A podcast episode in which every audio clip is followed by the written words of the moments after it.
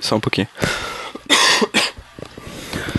Eu tô meio sem voz, cara. Vai ser meio foda. Tá, o Vilto está passando mal, que ele está representando a Cecília tendo ataque de tosse. Traz a bombinha lá, cara.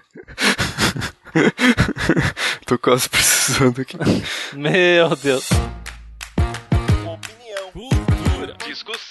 Recomendações, literatura, curiosidades e muito mais. Está no ar mais um 30 minutos, sua meia hora alucinógena de literatura.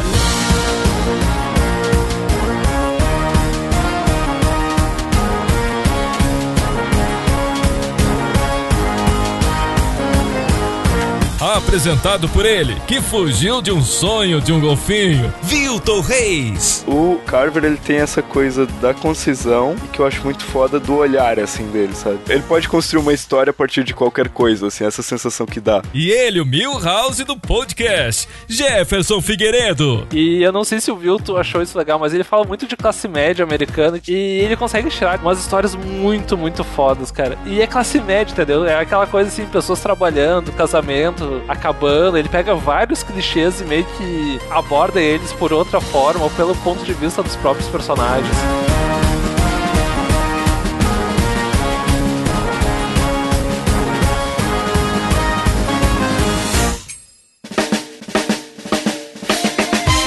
Nossos recadinhos de hoje não poderia ter outra pessoa dando feedback a respeito do último programa senão ele, Jefferson Figueiredo. É isso aí, vamos falar sobre o cast internacional, sobre o último cast sobre o bairrismo no Rio Grande do Sul. Apareceu do, do Mário, Márcio Félix, o Rio é o meu país. Eu achei muito engraçado, porque quem é que fez isso, entendeu?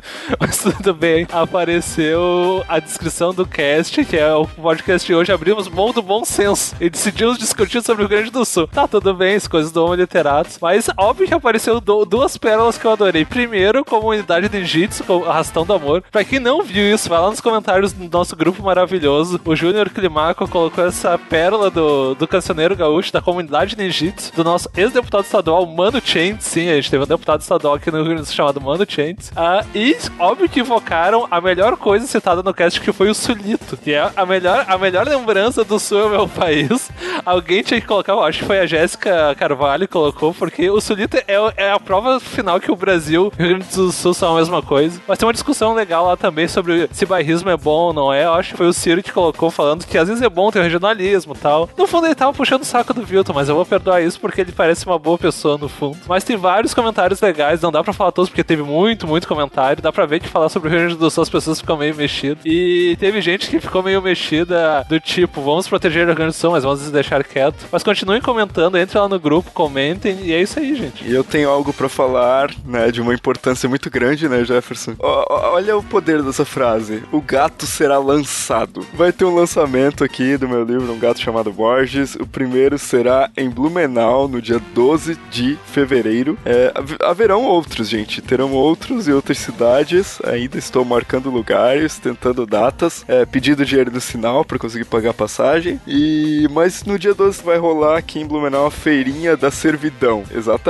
É uma feirinha de rua. Eu preferi fazer assim do que fazer em uma livraria, porque, sei lá, eu, tem a ver com uma ideia minha, assim, de que livro tem que estar tá no dia a dia das pessoas, tem que estar tá fora daqueles ambientes formais também. A feirinha acontece das 10 da manhã às 18 horas e eu vou estar tá lá o dia inteiro, autografando, conversando com as pessoas. E também às 5 horas eu vou falar alguma coisa a respeito desse lançamento. Aquelas besteiras de lançamento, sabe, gente? É, sabe aquelas besteiras de, de autores? E agora é meu momento, eu vou falar. Então é isso que o Vilto vai fazer. Basicamente é isso. É isso aí, Jefferson. Nós temos um último recado, um último pedido, que é o nosso padrinho, né, gente? Eu quero agradecer a todo mundo que tem ajudado pra caramba com o nosso programa. O Beber agradece, porque o salário dele tá sendo pago certinho, coisa que às vezes não acontecia quando nós rachávamos entre nós três, mas eu não quero falar sobre a nossa situação no Procon. É, eu quero dizer apenas que todos estão convidados a ajudar quem sentir esse desejo no coração, no íntimo da sua alma. Por favor, clique no link no post, acesse o nosso padrinho e seja feliz.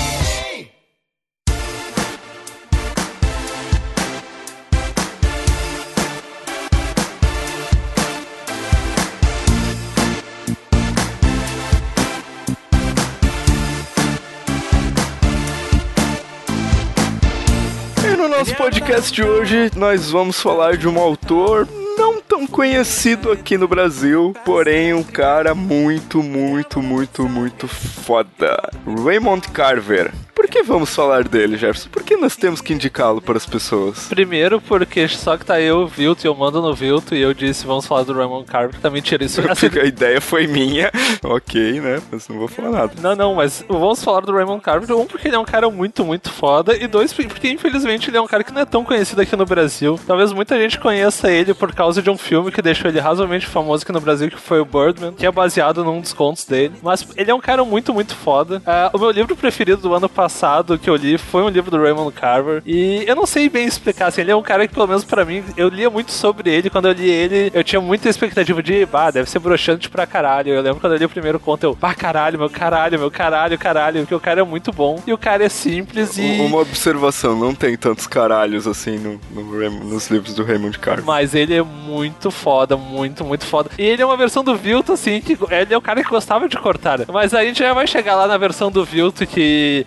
Eu fico imaginando uma conversa entre os dois, o Raymond Carver e o Vilto, assim. Eles escreveriam um romance e acabaria no, no mini conto. E o Graciliano, né? Não, e o Graciliano aí não tinha nem título, ia ser só tipo duas linhas. Cara, não, Raymond Carver é muito, muito bom, a gente vai falar bastante aí. Mas vamos começar falando sobre a vida desse cara maluco e sensacional. Jefferson, fatos e fontes também, porque esse programa agora é um programa de respeito. É, até fiquei assustado agora. Se o 30 Minutos virou um programa de respeito, eu vou sair, gente. Ah, o Raymond Carver ele viveu uns, só os 50 anos porque ele morreu de, de câncer. Ele é meio de uma geração, aquela geração pós-guerra, ou seja, ele tinha 21 anos, já tinha dois filhos, o que não é uma boa maneira de começar a vida. o que explica porque ele morreu cedo. Ele queria ser escritor assim desde razoavelmente cedo, mas ele fez dois filhos, se casou, ou seja, o que que uma pessoa com dois filhos que quer ser escritor vai fazer? Começa a encher a cara. Então ele começou a encher a cara, tentar escrever, cuidar da mulher, dos filhos e tal. E ele teve uma vidinha, assim, vamos dizer, medíocre, até os 30, 30 e poucos. Se tu pensar que ele viu até os 50, então é, é meio fodinha. Aí ele se separou, ele conheceu a mulher da sua vida, que é a Mrs. Gallagher, que é quando ele diz que ele realmente nasceu tal, que ele virou uma, uma grande pessoa, e ela levou ele pra começar a fazer. Mais filhos. Mas- Não, mais filhos, mais oficinas de escrita criativa pra ele melhorar. Ele era muito obcecado com o que ele fazia. Existem arquivos, assim, tipo, existem arquivos de 400 páginas de um conto dele. Porque ele era aquele cara meio psicótico que reescrevia, reescrevia, reescrevia, reescrevia, reescrevia, Que reescrevia. história é essa de ser psicótico só porque ele reescrevia? Não, ele dizia que ele não era sucinto, ele escrevia da do sucinto até a medula. E quem lê os contos dele consegue ver isso, porque é muito, muito sucinto, mas por outro lado também ele era um cara que. Parece que cada frase dele é- é um soquinho assim na tua barriga que tu. Ah, não é nada, mas que depois que tu lê um parágrafo, tu puta que pariu, cara. Ele contou tudo isso e tu olhou, bah, tipo, tem seis linhas ali. Ele começou a ficar meio famoso, ele ganhou uns prêmios. Ele também começou a escrever poesia, que não era muito forte dele, alguém devia ter dito isso pra ele, ele devia ter ficado só nos contos. Aí quando ele começou a ficar mais ou menos rico, mais ou menos estável, ele teve câncer e morreu. Claro, né? Porque, tipo, o que, que o cara vai fazer quando vira escritor? Ou morre antes de ficar famoso, ou fica famoso e morre. Tipo, o Bolanho fez isso, ele fez isso. Acontece com todo mundo. Uma coisa a se falar sobre ele é que ele publicou contos na The New Yorker, né? Ah, isso, ah, isso não é nada demais. Eu publiquei na Pulp Fiction, tá? Não, eu, eu cito a The New Yorker porque quando eu tava na faculdade eu fiz um artigo é, sobre o, o Salinger, né? E sobre a, a primeira publicação dele na The New Yorker. E o editor dele, quando pegou o texto que ele enviou, ficou um ano trabalhando com ele, assim. tá, mas qual era o conto? Tu, tu não disse qual. O conto era um dia ideal para os peixes banana. É um ótimo conto, gente. Recomendo. Tem um- aquele toque nonsense realista do Salinger, que não tá em um apanhador do Campo de Centei, infelizmente. E esse conto que, na verdade, começou, assim, a projetar o Salinger. Então, a The New Yorker é, sim, importante, Jefferson. Não tanto quanto a Pulp Fiction, mas... Pagou muitas contas de muitos escritores e paga até hoje. Isso é uma coisa bem importante na New York. Além do prestígio, ela paga muitas contas. Ela paga muito bem pelos contos. Se tu publica na New York, um, tu é fodão porque tu conseguiu convencer os editores, e dois, tu vai pagar muitos aluguéis com isso. Então, é importante. Uma coisa que eu acho legal dele, ele morreu cedo, pô, se a gente pensar, ele morreu com 50 anos, e quando ele tava, digamos, começando a esquentar, mas boa parte dos grandes escritores da época, dos contistas da época, achavam ele muito, muito foda. Tipo, o John Cheever, que era um cara considerado o melhor contista da época nos Estados Unidos, considerava o Raymond Carver o, provavelmente a pessoa que já estava passando ele e o, e o Raymond Carver tinha dois livros. Pô, ele conseguia com dois livros ser colocado entre os três melhores contistas dos Estados Unidos. Eu me esqueci, o John Whoop também achava que, tipo, ele era muito, muito foda. O Murakami é um cara que gosta muito dele, cita ele várias vezes, inclusive. Tem um livro do Murakami que é meio referência a um, a um conto dele, que é O que falo quando falo de corrida, que é baseado num nome de um conto dele. O Bolanho também fala que se tu quer escrever contos, tu tem que ler o Raymond Carver. Ou seja, todos os grandes escritores, assim, pós anos 70, 80, de alguma forma, uh, leram e, tipo, apontam que o Raymond Carver é muito, muito foda. Inclusive, eu até falei pro Vilton antes do cast, um livro que eu tô lendo agora, que é o Paralelo como Escritor, da é Francine Prose. Ela adora citar o Raymond Carver, porque, tipo, ele é o mestre da precisão e do ritmo. E é verdade, assim, porque quando a gente lê, muitos caras falam, não, o fulano faz isso, faz aquilo. Eu, eu pelo menos, normalmente, eu fico muito atrás, que eu fico pensando, pá, é impossível o cara fazer tudo isso ainda mais um conto. Mas tu lê o Raymond Carver, é verdade, o que assusta muito, entendeu? E tu pensar que ele tem dois livros que são importantes e que boa parte da produção dele é póstuma, pô, o cara é fodinha, pelo menos, né? E muito importante nesse processo dele do, do minimalismo narrativo foi o editor dele na revista Squire, que é o Gordon Lish. E o Gordon Lish ele tinha uma regra assim bem bacana assim, que eu me identifico pra caramba, que ele aconselhava o Carver a usar 15 palavras ao invés de 25. E se ele usasse 15, ele devia usar 5 então. Gostei dessa regra, gente. Vamos levar ela pra vida. É, inclusive para quem fala demais, isso é bem bom. Eu já li um artigo que uma pessoa, tipo, apontava que talvez o, o Raymond Carver não fosse tão minimalista assim, mas que o editor o tornasse assim. Não sei, teorias da conspiração. Tá, mas isso ajuda, não quer dizer que o editor não esteja seu dedinho, mas não é o editor que foi lá e escreveu e escolheu as palavras certas para cortar. Isso aí a gente pode discutir bastante. Até porque isso é uma coisa que eu já li e de certa parte eu concordo. Assim, um bom editor, assim, um cara chato que nem o Vilton, é que ele, não, vá, legal, mas podia cortar isso, isso, isso, isso. Tá, mas isso é a página toda. Acontece, né, meu filho? Uma vez eu editei um conto de cara que tinha 11 páginas. Eu falei, ah, se tu cortar as seis primeiras páginas, o conto fica bom. Uma vez eu mandei um conto pro Vilton, ele, ah, cara, eu adorei o conto, mas corta as sete primeiras páginas. Ah, então eu acho que foi contigo. O conto acho que tinha 14, eu lembro disso. E às vezes as pessoas me pagam por fazer leitura crítica, pra dizer onde cortar. Isso que eu acho mais impressionante. Carriera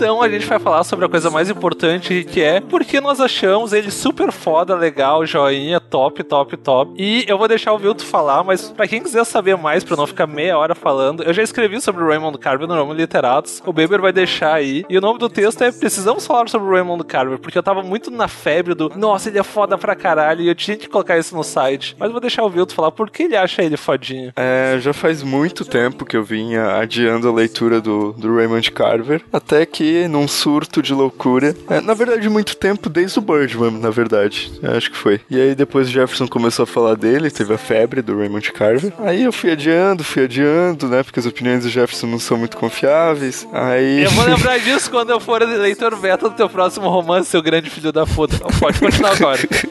E aí eu peguei, chegou o final do ano passado, eu falei, Jefferson, qual livro do Raymond Carver eu compro? Daí ele falou, compra 68 contos. Daí eu falei, mas eu não tenho tantos contos pra pagar nesse livro de contos. E aí eu peguei e fui olhar outros livros dele e comprei o Fique Quieta, por favor, que é um título que se fosse publicado hoje, provavelmente seria considerado bem machista, né? Mas ok. Não, e pior que é uma boa tradução, porque o nome original é Will Be Please Be Quiet, Please. Tipo, é muito mais ofensivo em inglês, mas tudo bem. peguei, e eu gosto de livro de conto, eu não, eu não curto pegar, sentar e ler todos os contos de uma vez só. Eu gosto de ler dois, três contos, daí pegar, ler outra coisa, depois eu volto no livro de contos, ler mais dois, três contos. E aí, nesse, nesse vai não vai aí do livro, Eu acabei, tipo, acho que comecei dia mais ou menos no começo de dezembro e acabei no metade de janeiro, assim. Cara, tem uma coisa do Raymond Carver que eu acho muito, muito foda. É que ele pega aquela ideia do iceberg do, do Hemingway e leva ela ao extremo, assim. Porque no Hemingway, às vezes, parece que esse- essa ideia ainda tá um pouco bruta, assim. De que, ah, é, abaixo da narrativa, abaixo do que tá contado é que tem a verdadeira história, sabe? Mais ou menos nessa linha. Ou que existe muito mais além do que está sendo contado, assim. E, cara, no Raymond Carver, tu sempre tem essa sensação, assim. Pelo menos nesse livro, assim, os contos que eu li, tu sempre fica com essa sensação de, putz, cara, tá acontecendo algo a mais. E tu fica quebrando a cabeça, assim. Ele é um dos contistas realmente mais foda que eu já li. Não tem comparação, cara. Tem uma coisa que eu acho muito engraçada, que é, é uma coisa que eu acho difícil e é meio obsessão do Vilto, que é falar muitas coisas e de com poucas palavras e também não falar muitas coisas com essas palavras, mas elas estarem sempre ali. E tem vários contos dele que ele, que ele consegue de alguma forma ah, dizer, digamos, alguma coisa, que é aquela ideia do iceberg do, do Hemingway, mas também ele, ele não diz várias coisas que ficam no ar e tu vai catando. Tem um conto em especial que eu me esqueci o nome dele agora, que no fim do conto o cara olha, bah, que merda, cara. Que,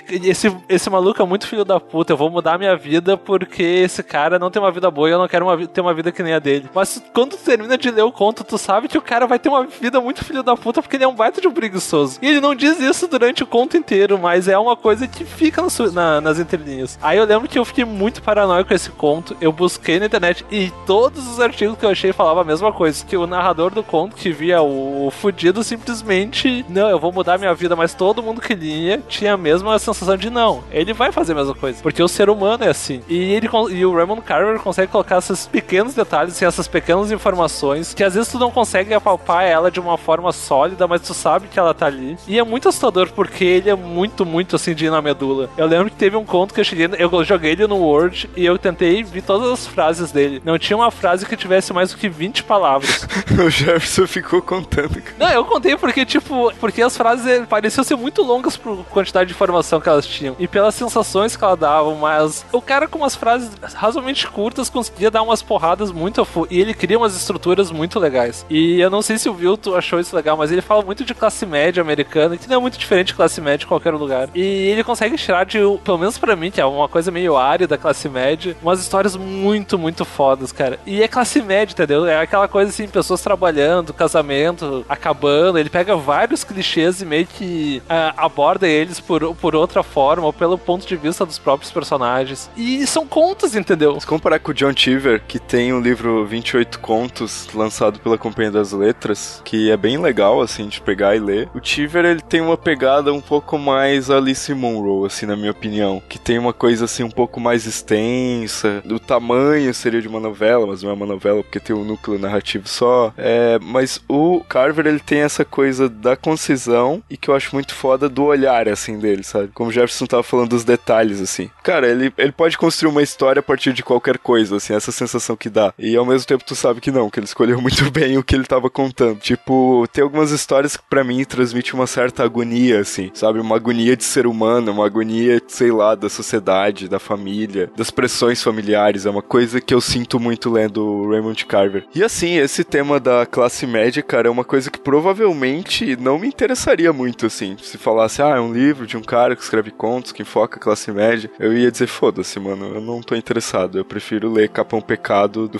Ferrez, que foi um dos livros que eu li esse ano. E que é um livro de- que fala de periferia, de dramas, é, sei lá, de pessoas de classe C, D, E, acho que F também. É, e, e o caso do Raymond Carver, cara, eu leio porque o cara é muito foda, assim, é o estilo, velho, é o estilo que ele conta a história, assim, sei lá. E a gente vai falar de alguns contos, assim, que a gente gosta de- dele, né, Jefferson? Sim, tipo, eu, eu vi, tu leu em, em português e eu li em inglês, mas a gente leu pelo menos o mesmo livro, que é esse, Will You Please Be Quiet, Please. E eu lembro que o primeiro conto, eu não sei como é que ficou em português, mas o nome dele em inglês é Fat. E é uma história muito bizarra, que é a história de um cara que chega, o cara é gordo, por isso Fat, e ele chega num desses restaurantes de meio de beira estrada americano, e ele começa a comer ensandecidamente. E ele e a garçonete que vai servindo ele, tipo, ela vai ela fica, começa a ficar assustada, porque, tipo, ele, ela não acredita que ele vai comendo mais e mais e mais. E não é nada fantástico, assim, absurdo. Teve um ponto que eu achei que ia acontecer algum- alguma coisa muito, muito maluca. Como é o primeiro conto do livro, né? Tipo,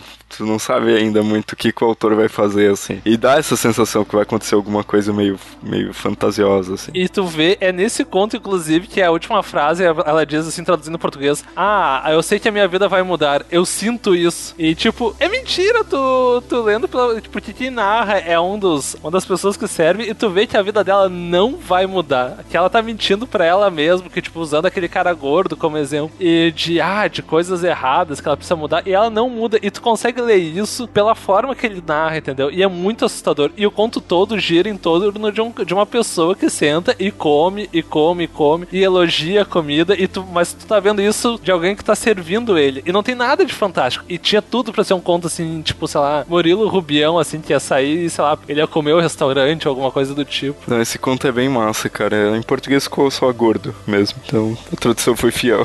não, e tu viu, tu aponta o conto pra não ficar aqui no monólogo sem fim. Cara, um conto que eu gostei muito, eu não sei como é que é o título em inglês, mas o título é em português, né? Bicicletas, músculos, cigarros. Sim, esse conto é muito foda. Porque é um cara que ele tá tentando deixar de fumar, ele tá um ou dois dias sem fumar, assim. E aí tu vai lendo assim, ah, beleza, é uma história de um cara que quer deixar de fumar. E tu pensa, ah, provavelmente ele não vai conseguir. Eu, eu já ia criando várias possibilidades, assim, na minha cabeça, assim, mas pensava, putz, vai ser uma história medíocre. Aí, de repente, alguém bate na porta dele e diz que o filho dele, ele só diz que aconteceu alguma coisa e que ele precisa ir na casa, o rapaz, né, que bate na porta, precisa ir na casa dele, porque o menino tá lá, né? Aí ele só pergunta, ah, tá tudo bem? Não, não, ele não se machucou. Aí ele chega lá, tá lá o filho dele, tá lá o outro menino que é amigo do filho dele, e tá o filho da mulher e a mulher. E aí a mulher explica a situação, que eles tinham pegado, o, menino viajou, né, a mulher e o menino, e o filho do protagonista e o amigo dele pegaram a bicicleta para cuidar. E fizeram coisas que não deviam com a bicicleta, e ao devolver a bicicleta deixaram atrás de casa, e quando a mãe e o menino chegaram, a bicicleta não tava lá. Cara, tipo,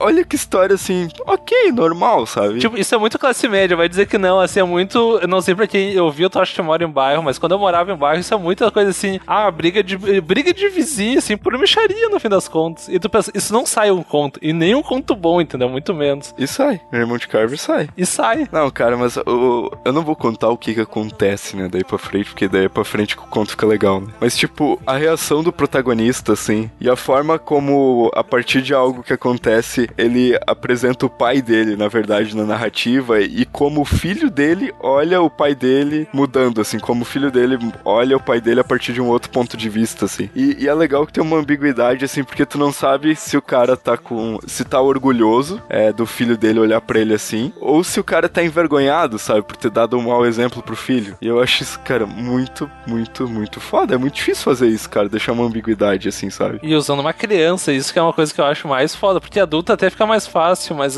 criança, eu acho, tipo, é quase impossível tu criar uma criança consistente num conto profundo, porque, tipo, o guri é trio profundo por causa dessa ambiguidade. E ele, e, tipo, tu fica nas coisas, tá, mas ele gosta ou não gosta do pai? E o pai gosta de ser visto assim ou não? E eu- uma coisa que eu achei engraçado quando eu li esse conto é que tu, tu acaba te identificando muito com o pai da história, porque acontecem umas merdas muito engraçadas que eu, pelo menos, eu ri na metade do conto, porque é aquele tipo de coisa que tu olha, isso não está acontecendo, sim, está acontecendo. Aí, tipo, ele tem toda aquela tensão do cigarro, que ele tá largando de fumar isso e tal. E isso vai, o mente vai criando uma bola dentro dele, e ele fica ouvindo a mãe do, do outro guri da bicicleta. E, e, tipo, tu, tu vai te identificando muito com o cara. Não porque ele seja uma grande pessoa, mas porque o que ele tá passando, até certo ponto, é meio tosco. E ele tem noção disso, entendeu? E eu não, eu não sei se o Vilto quer falar disso, mas pelo menos pra mim foi uma coisa muito impressionante. Se ao mesmo tempo ele não é uma grande pessoa, é difícil também tu separar a visão do personagem, do pai, e a visão a nossa de leitor da história. Porque parece que o Raymond Carver nos faz, entraça as duas, entrelaça as duas de uma forma que elas acabam sendo a mesma. E é muito assustador como ele vai fazendo isso. Porque ele basicamente, é, o, o conto todo é só diálogos, assim. Tem uma narração no começo, aí tem umas narração, narração, assim, de entre uma parte e outra, mas basicamente é só diálogo, diálogo, diálogo, diálogo. Eu acho que a principal ferramenta pra ele construir ambiguidade é a questão dos diálogos, cara. Porque como é um livro e como ele não fica assim acrescentando muita coisa, ah, ah, fulano disse coçou a cabeça, fulano disse fez uma careta. Como ele deixa isso em aberto, é aí que tá uma das principais formas assim que ele usa pra construir ambiguidade. E tanto que essa questão dos diálogos é uma coisa que eu quero falar de um conto, de um outro conto desse livro, que se chama O Pai. E é o menor conto do livro, assim, deve ter uma página e meia. E é basicamente uma criança no berço e tem algumas mulheres ali, aparentemente, eu acho que a mãe a filha, uma tia ou uma prima, uma coisa assim, e elas estão falando do bebê e tal, e elogiando, e um dizendo que é bonito, dizendo que parece com Ciclano, e parece com Bertano. Do meio do conto, ou mais pro final, é, há uma descrição que o pai tá sentado de costas. E no final do conto, uma das mulheres pergunta para ele assim, o que, que ele acha da criança com quem é parecido. E cara, o Carver, ele usa algumas frases ali no final que ele termina de um jeito assim que tu, putz, cara, o que que tá acontecendo aqui, sabe? Eu, eu não sei, assim, para mim o, o, personagem do pai assim me deu muito medo, assim. Ele parecia uma coisa meio fantasmagórica, assim, sei lá. Não sei descrever direito. E rancorosa, assim, tipo, a primeira impressão que tu fica, pelo menos que eu fiquei quando terminei de ler o conto, é que ele tem desconfiança de que talvez ele não seja o pai daquela criança. Mas aí tá. Eu, eu lembro que eu li esse conto porque ele é muito curto, muito, muito curto, e ele é basicamente só em diálogos. Aí eu voltei e li ele de novo. E eu lembro que eu li ele numa viagem de ônibus do ano passado, assim, quando eu tava viajando pra Santa Catarina. E quando eu li quando eu fui e quando eu voltei, quando eu voltei, eu, não, não é isso. Mas tem alguma coisa ali naque, naquela conversa, principalmente assim, que elas começam a apontar algumas partes, tipo o nariz, o nariz. E, ah, o que, que tem o nariz? A mãe pergunta. E, tipo, que não é a criança o problema, nem ele o problema, mas tem, tem a criança meio que símbolo de algum problema que a gente não consegue chegar, que ele não fala, porque o conto é basicamente só diálogos. É um conto muito, muito curtinho, mas também fica com aquela. Se por um lado a gente fica com a visão do que o Vilto falou, de ele é fantasmagórico, porque ele só aparece no fim mesmo, com a outra tu, tu pensa assim, bah, tem alguma coisa muito, muito errada aí e, e eu não consigo achar, entendeu? E, e, eu já li esse conto pelo menos umas três, quatro vezes e eu nunca consegui achar que é o problema, mas tem um problema. Tem um elefante branco muito grande que a gente não consegue identificar direito. Tu consegue identificar esses diálogos, assim, até pelas escolhas que ele fez, mas é muito doido e é um continho de uma página e meia, que nem o Vilto falou. E tem uma coisa que o Jefferson falou, assim, de a primeira leitura que tu tem é de que realmente o pai sente que, ou tu percebe que ele não, ele tem dúvida se ele é o pai da criança, assim. Mas ao mesmo tempo, quando tu acaba e tem essa leitura, tu diz, não, cara, mas é um conto do Carver. Tem alguma coisa a mais, sabe, que eu não peguei. Alguma coisa a mais que eu não percebi. E, cara, eu sou apaixonado por esse tipo de final aberto, assim. E é muito estranho que vários contos dele, se não tem finais abertos, eles têm temas abertos. O, o conto mais famoso, que é o que dá o título Will You Be Please Be Quiet Please, eu já vi várias interpretações sobre uh, esse conto, sobre o que, que ele fala sobre amor, que é a visão que normalmente tem quando se fala no Birdman e tal, mas tu lê o conto, ele é o conto mais longo também. Eu acho que ele tem umas 40, 50 páginas, tanto que ele é dividido em partes, mas ele começa com uma história tão simples, que é a história de um, de um professor, se eu não tô enganado, falando da mulher dele e tal, e que eles não tão legal. E é um conto que vai falando de várias e várias coisas. E tu vai pensar, tá, mas qual é o centro da história? Porque toda história tem um centro, sei lá, relacionamentos, e em determinado ponto tu acha que é sobre relacionamentos. Mas não é só, só sobre isso. E é difícil tu apalpar esse centro. Mas mesmo assim tu vai indo na história porque tem alguma coisa que te seduz ali. Mesmo que esse centro da história não seja, sei lá, palpável, ou seja, ah, é, é sei lá, é solidão, é relacionamentos, é amor, etc. Isso que eu acho legal no Carver, ele nunca te dá tudo, entendeu? É como se ele te desse uma folha e escrevesse a metade da história e ele dissesse, completa o resto, entendeu? Não, mas eu completo como? E ele não falasse nada, assim, eu só completo, entendeu? E isso é muito foda, cara. E o último conto, assim, que eu queria comentar, cara, que eu achei muito, muito foda, é um conto que o título é Qual é o Problema? Que o conto começa com o Tony e a mulher dele, ou a mulher que vive com ele, conversando e ela diz que vai vender o carro e vai dar um jeito e tal, que eles precisam. Eles sempre tiveram um estilo de vida meio, ah, vamos gastar um monte, não vamos pensar. E agora eles têm que vender o carro para pagar uma dívida deles. Não é especificado o que exatamente. Ela, tipo, se arruma muito e tal e diz e repete pra ele, não, pode deixar, tu sabe que eu consigo vender, não sei o que, eu vou lá conversar com eles e tal. E ela vai. E tu não tem muitos detalhes, assim. E ele fica tenso, e ele bebe, e ele espera, e. Tu imagina o que, que ele tá pensando que ela vai fazer para poder vender o carro, né? E chega um momento ela liga para ele, ah, consegui vender e tal. Daí ele, ah, mas onde é que tu tá? Onde é que tu tá? Não sei o que. Ah, não, tô num restaurante aqui, tem... e diz o nome do restaurante, tem que desligar. Aí ele fica, tipo, agoniado, agoniado, agoniado. Aí ela liga de novo. Aí depois ele liga pra ela, e daí, tipo, liga pro restaurante que ela falou, e não tem ninguém, assim, naquele restaurante, como com a descrição da mulher. E aí ele passa a noite, assim, e o conto vai descrevendo a agonia dele, assim. E cara, quando ela chega em casa, tu acha, pronto, vai dar merda, né? E não, cara, o Carver constrói o final, assim, de um jeito totalmente diferente. E eu, eu não sei, cara, eu fiquei muito. Tu se identifica com os personagens dele, assim, tu diz, putz, a vida é assim, sabe? E ao mesmo tempo tem uma grande ironia ali, sei lá, é muito estranho. O que pelo menos desse conto tem uma coisa que eu acho foda que ele, para mim parece que ele vai colocando a atenção dele enquanto ele não está com ela, que é o momento que ele pode, que ele acha assim enquanto adulto que ele pode extravasar isso. Que quando ela chega em casa, tipo, tu fica na atenção que dentro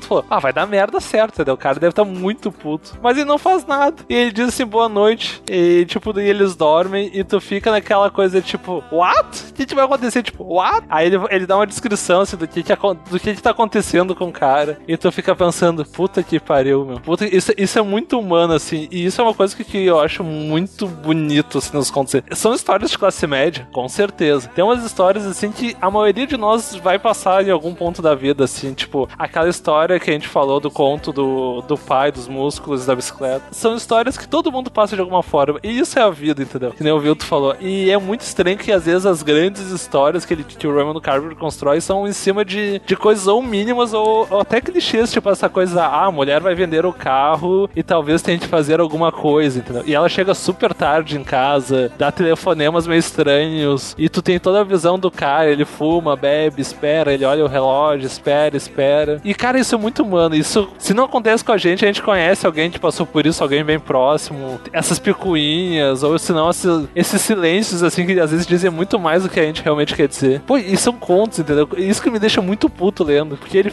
ele faz um conto de 10, 15 páginas e eles são altamente complexos e ao mesmo tempo são, são bonitos. Eles pegam umas coisas às vezes bem espinhosas. E, é, e, cara, isso é foda, cara.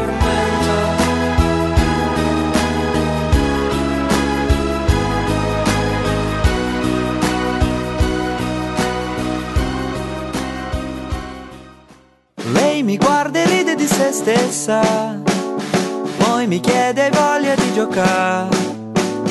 Non faceva caldo quella sera, lei però mi ha detto andiamo al mare.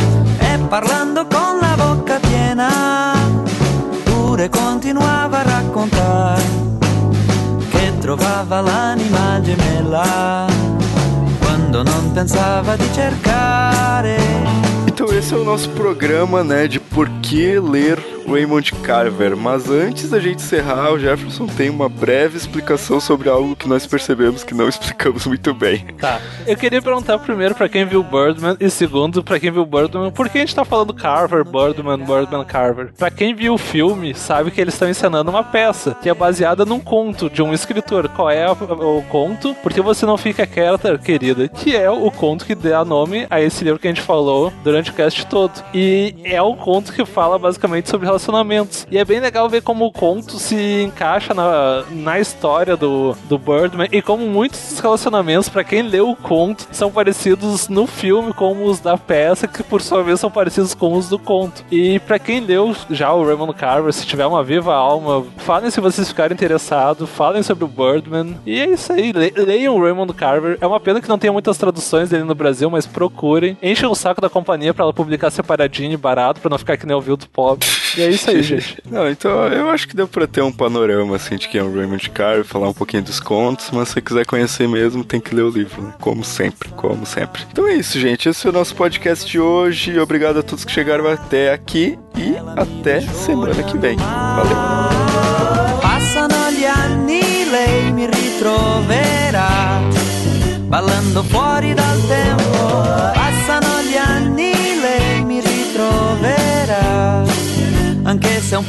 fuori tempo. Lei ballerà con me senza mai guardare